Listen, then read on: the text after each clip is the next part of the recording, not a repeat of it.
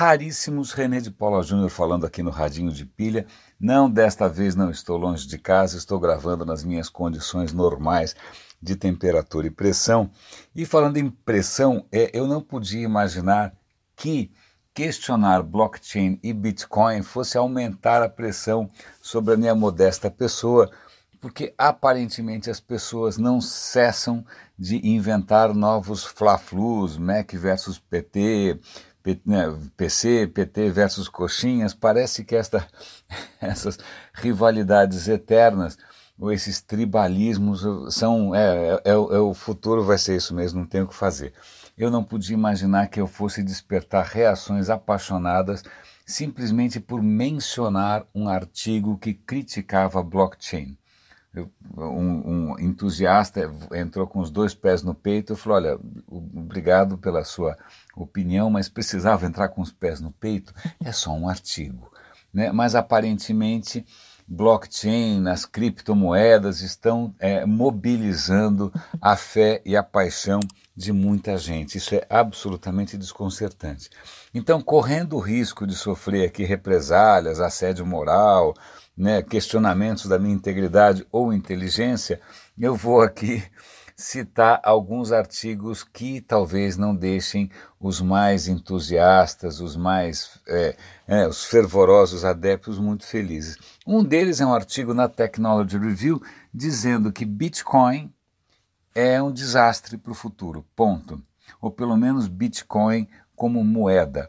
O que ele, o artigo tenta colocar, isso é extremamente interessante, que, apesar do sonho utópico, né, não, Bitcoin é uma maneira de liberar a economia do controle dos bancos, blá blá blá blá, a primeira coisa que acontece na prática é assim: Bitcoin, por mais que ele tenha avançado, o número de transações reais praticamente não avançou. O que Bitcoin avançou é como especulação. Né? É gente tentando ganhar dinheiro em cima do Bitcoin e não usando como moeda. Em segundo lugar, parece que uma boa parte das transações, muito próximo da metade, é usado justamente para coisas ilícitas, drogas, né? aquela coisa que você acha, coisas que você acha na dark web, ou seja, justamente gente tentando burlar ou tentando bypassar a lei e o fisco. É lógico, ele menciona lugares em que a casa caiu, tipo Venezuela, Zimbábue, em que o Bitcoin pode oferecer alguma alternativa né, é, para pessoas cujo dinheiro virou fumaça. Mas essas são situações excepcionais, mas o que o artigo coloca é um bom questionamento sobre o uso do Bitcoin como moeda. Primeira questão é que, como moeda, é uma moeda muito volátil, é uma moeda que pode variar 10% num dia só. Então, como é que você tem tranquilidade de comprar ou de gastar o seu Bitcoin se você imagina que daqui a alguns minutos ele pode valer 10% menos? Então, ao invés de gastar, você vai especular com o seu Bitcoin. Essa é a primeira questão, ele é muito volátil. A segunda questão é que segundo o artigo, eu não sou um especialista, a economia me dá sono, é, bancos centrais têm o seu papel. É lógico o pessoal que é entusiasta vai é, dizer que são vilões, né? que a gente tem que deixar a livre economia de mercado rolar solta. Mas acontece que a livre economia de mercado pode ser volátil demais e os bancos centrais têm sim um papel de estabilização. Eles podem acelerar a economia, frear a economia em caso de recessão, em caso de crise, em caso de hiperinflação. O Banco Central tem ali ferramentas para tentar segurar um pouco a onda. Né? Foi assim que a gente saiu da crise de 2008 nos Estados Unidos. São intervenções do Banco Central. Eu esqueci novamente de desligar as notificações, vou fazer isso agora. Desliguei, Renezinho desligou. Pois bem, então o que ele coloca é: se você elimina da equação o Banco Central, ah, a economia fica volátil demais. Você não tem nenhum mecanismo de controle né, caso as pessoas espanem, caso as pessoas surtem, caso tenha qualquer tipo de pânico, qualquer, porque é o que já está acontecendo é, com o Bitcoin enquanto ou como moeda de, é, como investimento. Você tem uma febre qualquer, um surto qualquer, uma, uma, um boato qualquer, a coisa fica flutuando para cima e para baixo. Agora imagine uma sociedade baseada nessa volatilidade e com as pessoas, em caso de insegurança, tendendo a guardar o Bitcoin como investimento. Tem outra, Bitcoin ele tem um, é limitado a quantidade de bitcoins. Você só pode ter 21 milhões de bitcoins. É, então não é que é um recurso infinito. Então qualquer movimentação que o governo faça para tentar controlar o preço do Bitcoin, o que vai acontecer é que isso vai aumentar porque vai gerar escassez. Então leiam um artigo, vocês provavelmente, certamente entendem muito mais de economia do que eu.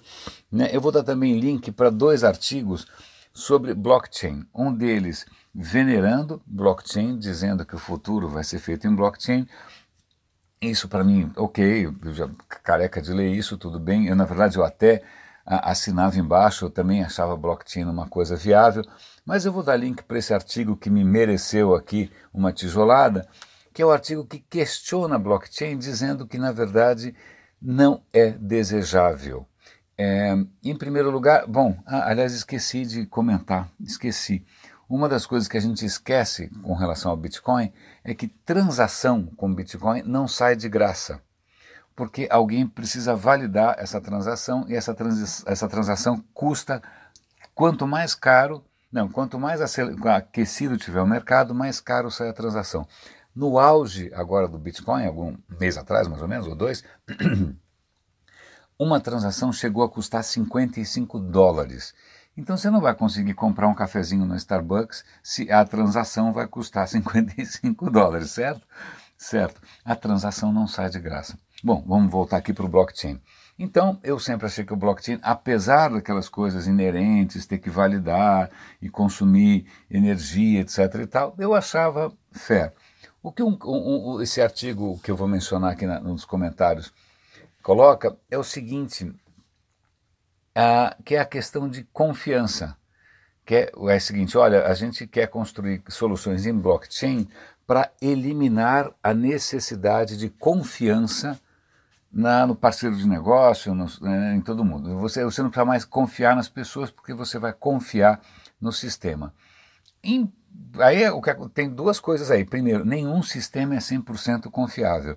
E aí o autor menciona que mesmo essas criptomoedas, essas plataformas todas, elas se baseiam sim em sistemas de confiança. Nenhuma delas é 100% baseada em sistemas que dispensam a confiança. Então, mesmo esses caras não botam todos os ovos numa cesta só. E segundo o que ele coloca, que aí sim eu, eu, eu me sinto mais confortável para aprovar e para entender, é o seguinte: confiança é fundamental.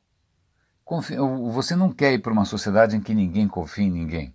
Se por acaso você está numa sociedade, numa situação, você está no meio da guerra da Síria, está em Caracas, no meio da. Bom, se você está. Lamento, né, mas isso não é uma, um, um futuro desejável. O futuro desejável é que você tenha confiança nas instituições, confiança na política, confiança nas pessoas, que você aumente a, as instâncias de confiança nas pessoas, nas instituições tal, e não simplesmente colocar toda a sua confiança em sistemas que são necessariamente sempre vão ser hackeáveis. Né? Então, essa, esse sonho, que acho que é um sonho meio de nerd, né? quer dizer, essa, essa, esse desconforto com a subjetividade humana, essa desconfiança com relação a tudo que não é exatamente matemático, faz com que o cara coloque uma esperança excessiva na questão, e acho que eu vou espirrar. Gente, perdão, acho que esse é o primeiro espirro do Roda e Avisa, ou do radinho de pilha, mil perdões. Saúde aqui para mim mesmo. Mas voltando, então, é, os, os dois artigos são eh, fascinantemente contraditórios, né, vale a pena ler aqui os dois pontos de vista. E agora, deixa eu só partir para duas coisas. Obviamente, não posso deixar de mencionar o Facebook, é, porque tem não só ele vai, vai comparecer ao Congresso e vai ser sabatinado e provavelmente encarar uma multa gigante, mas tem aí um grupo, uma organização nos Estados Unidos é, denunciando na justiça que o reconhecimento facial do Facebook, a maneira como ele coloca, isso viola qualquer princípio de privacidade. Né? Então é uma funcionalidade que o Facebook oferece e que vale a pena ser sim sabatinada. Uma outra coisa que está sendo sabatinada é o YouTube está sendo sabatinado por ativistas, por grupos que defendem crianças. Segundo eles, o, o, o YouTube não está protegendo as crianças como ele prometeu que protegeria. Então vale a pena dar uma lidinha meio por cima aqui no artigo também. Tem uma outra história interessante. Uh, uma delas é sobre tintas, que eu acho que eu acho extremamente interessante. Então vamos lá, eu vou comentar com você só para dar um toque histórico, cultural aqui no radinho, que é o seguinte: existe há um pintor inglês chamado Turner, é um pintor eu acho espetacular. Eu já vi alguns quadros do Turner ao vivo, eu acho emocionante. É aquela pintura que eles chamam de atmosférica, porque é tudo muito vago, é tudo muito é, difuso, é super bonito. E aí o cara fala: olha, você gostou daquele quadro tal? Então, sabe aquele tom de amarelo? Então, aquele tom de amarelo é feito com a urina concentrada de vacas que foram torturadas a só comer manga. Aí você fala, não, para, você está brincando, né? isso é algum tipo de piada, isso não é possível. Não, essa era a maneira em que você obtinha um pigmento chamado amarelo da Índia. O amarelo da Índia era a urina de vacas que foram sacaneadas a só comer manga a vida inteira. Bom, tem gente que gosta de manga, mas acho que vaca não necessariamente. E aí, esse artigo é sobre a história oculta dos pigmentos, das tintas, da onde elas vêm. Para quem gosta de história, para quem gosta de arte, é fascinante, inclusive para saber que, isso eu não, não tinha ideia, que o quadro muito famoso do Delacroix, que é aquela mulher, a liberdade, guiando o povo, etc. e tal, ela está andando em cima de um monte de gente morta, etc. e tal. Aquela cor meio macilenta é feita com mummy brown, marrom de múmias, que sim é feito a partir de múmias trituradas. Então veja só, antes de você ter a química mais avançada, né, que era capaz de fazer tintas sintéticas, você fazia quadros usando matérias esquisitas.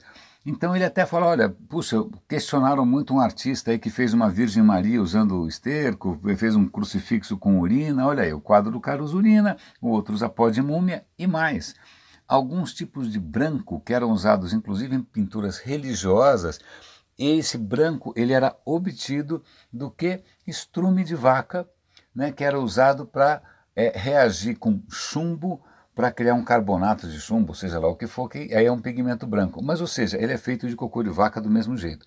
Então, muitas pinturas que você vê por aí com aquele branco alvejante, aquele branco né, alvíssimo, aquela coisa toda, também usa cocô de vaca. Uma daquelas curiosidades absolutamente inúteis que só o radinho é capaz de trazer para você. Eu tenho mais uma última questão que eu acho que é interessante.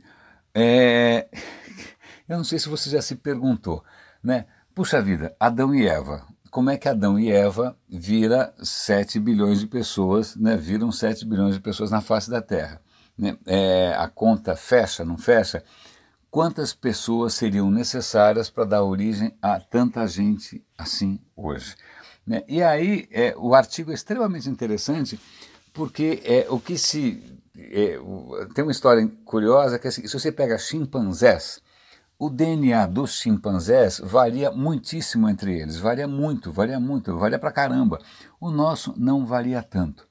Por que, que o nosso não varia tanto? Porque em algum momento da história da humanidade, há uns dezenas de milhares de anos atrás, houve um mega desastre e provavelmente só sobraram mil humanos. Então todos nós somos descendentes dos pouquíssimos sobreviventes de um desastre. Então, como eram só mil humanos, mais ou menos nessa faixa, a gente hoje tem o DNA muito próximo, mesmo que, acha, que haja etnias, diferenças de pele, de, mas na verdade somos todos primos de uma família muito pequenininha, porque a gente quase foi para o saco.